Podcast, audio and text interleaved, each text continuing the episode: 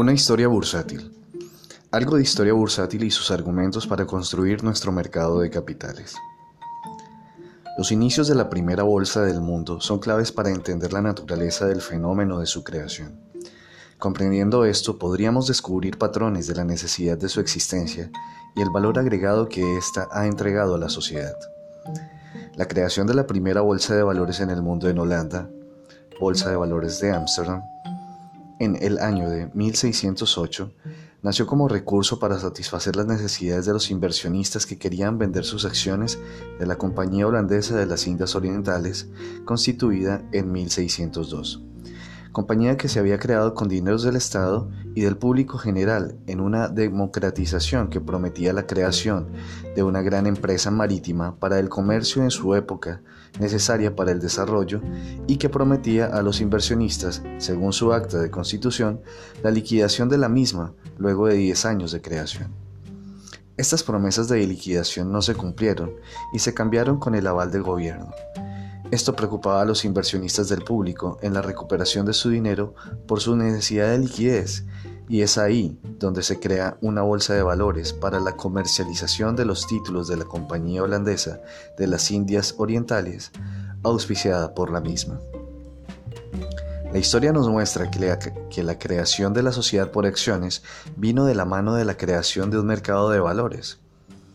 Comparto unas cortas reflexiones. Primero, Existen proyectos de gran envergadura que pueden cambiar y mejorar la economía de un país, pero que necesitan de la colaboración de todos los frentes para reunir fuerzas de capital. Solo un capital doliente por sus accionistas y con representación en la junta directiva genera una auditoría y responsabilidad directa por mostrar resultados. Segundo, en ocasiones la deuda adquirida en el sector financiero por parte de empresas irresponsables las lleva muchas veces a la mala administración de recursos amparándose únicamente en su flujo futuro de efectivo, evitando mañosamente mostrar utilidades a sus accionistas minoritarios con el incremento de costos y gastos innecesarios que muy probablemente sí están beneficiando indirectamente a los directivos. Tercero, cuando el riesgo es compartido y los dineros de muchos grandes representantes están comprometidos, el empuje es uno solo para hacer que las cosas pasen y propender a que entre todos el proyecto tenga éxito. Luego de esto monetizarán su esfuerzo mediante la repartición de dividendos. Cuarto, no todos los inversionistas son iguales y sus necesidades de liquidez son distintas. Los que entraban en este proyecto de la Compañía Holandesa de las Indias Orientales eran conscientes de una fecha de liquidación en su mente y se habían presupuestado para esto. Pero cuando las reglas de la liquidación se cambiaron porque la compañía era un éxito creciente, se buscó la salida de que los socios pudieran comercializar sus acciones.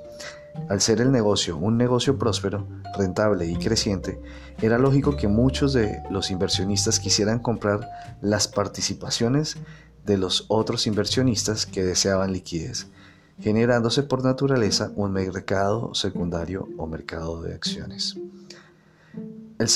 El, éxito en la constitución de una empresa o proyecto, además de la consecución de capital, está en la constitución de un espíritu de diligencia, compromiso, responsabilidad y determinación en la búsqueda del éxito. Esto se consigue en el capital de muchos socios que consiguen un equilibrio de poder y se enfoquen en los resultados.